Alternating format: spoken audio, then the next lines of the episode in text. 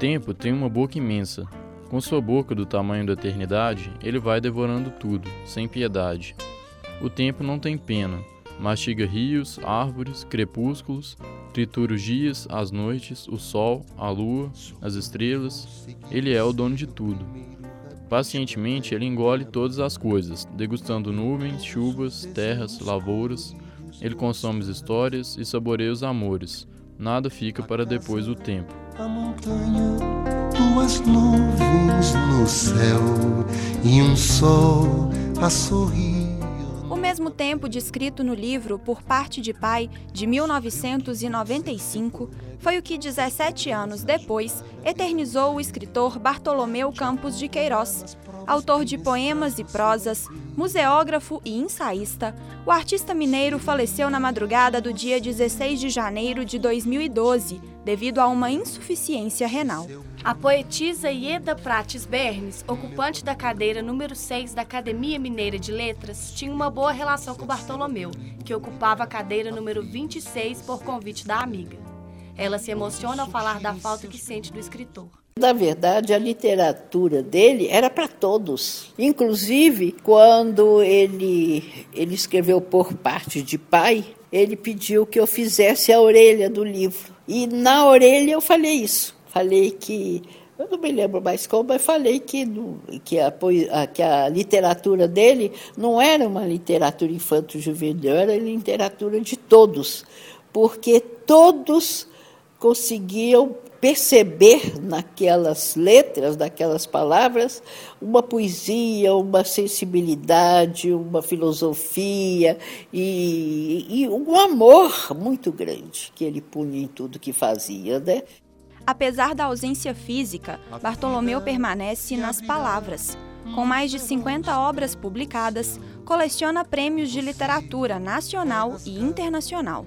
Nascido em Pará de Minas, se mudou ainda criança para Papagaios, lugar que considerava sua cidade natal. Rosa Maria Filgueiras é secretária executiva da Associação Cultural Bartolomeu Campos de Queiroz, localizada em Papagaios, e se orgulha de ser natural da cidade que era tão querida pelo escritor. Ele dizia ser de papagaio, ter nascido na cidade do interior de Minas com sabor de laranja serra d'água. Isso nos envaidece, nos orgulha e realmente eu tenho para mim que todas as pessoas que conviveram com ele, que gostaram dele e que nunca vão esquecê-lo, gostariam de tê-lo como filho da própria cidade. Em 1950, Bartolomeu passou a morar em Belo Horizonte, onde se formou em filosofia e integrou a equipe do Centro de Recursos Humanos, escola de experiências pedagógicas do Ministério da Educação. O interesse do escritor mineiro pela literatura e pelo ensino fez com que ele conhecesse vários países.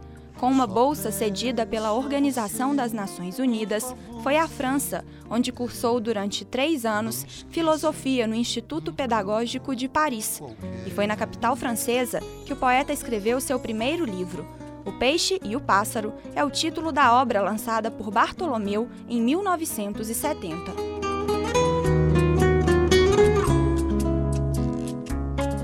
Pássaro de minha história, eu o observo durante um dia. Também o peixe eu o observo nesse mesmo dia. Estamos juntos, mas com uma pequena diferença. O pássaro está no ar, o peixe na água e eu entre os dois na terra. Dentre as publicações de Bartolomeu, o professor da PUC Minas e mestre em linguística Jeter Neves destaca Ciganos, primeiro livro do artista com o qual teve contato.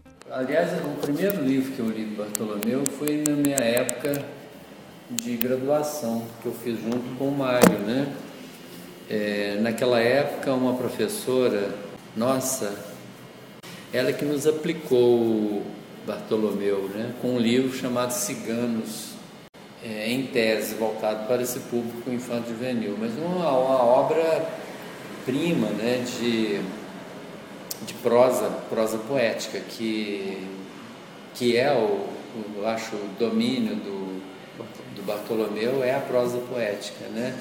Uma prosa densamente carregada de elementos poéticos, né? O Bartolomeu é um, é um artista refinado, é um artesão né, da, da palavra.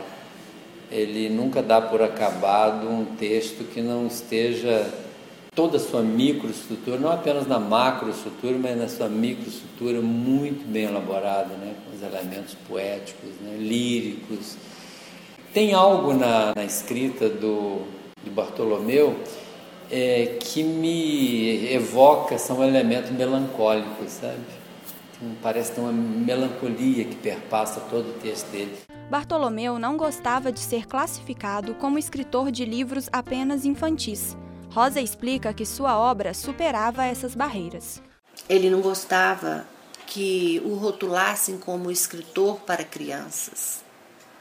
Ele disse que ele nunca escreveu com o endereço. Ele nunca escreveu para criança ou ele nunca escreveu para o adulto.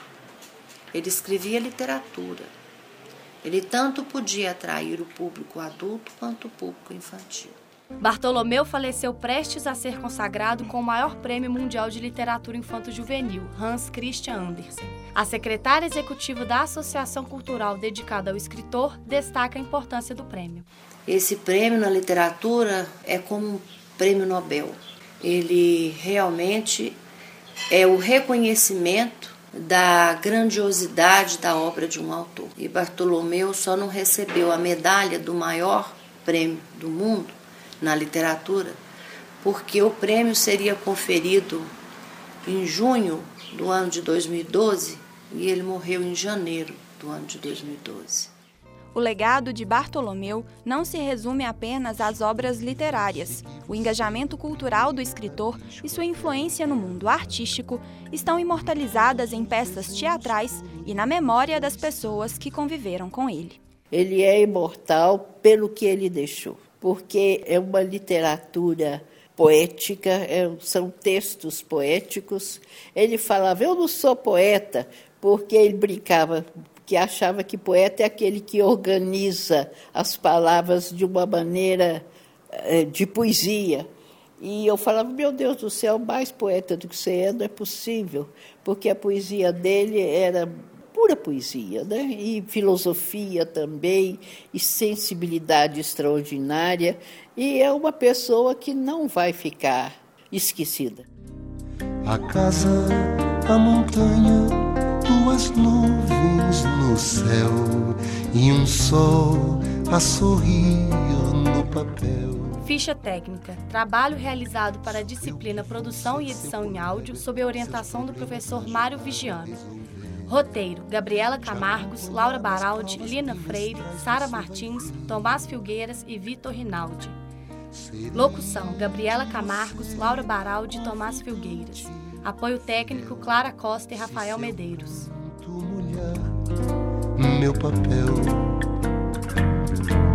Sou eu que vou ser seu amigo, vou lhe dar abrigo se você quiser.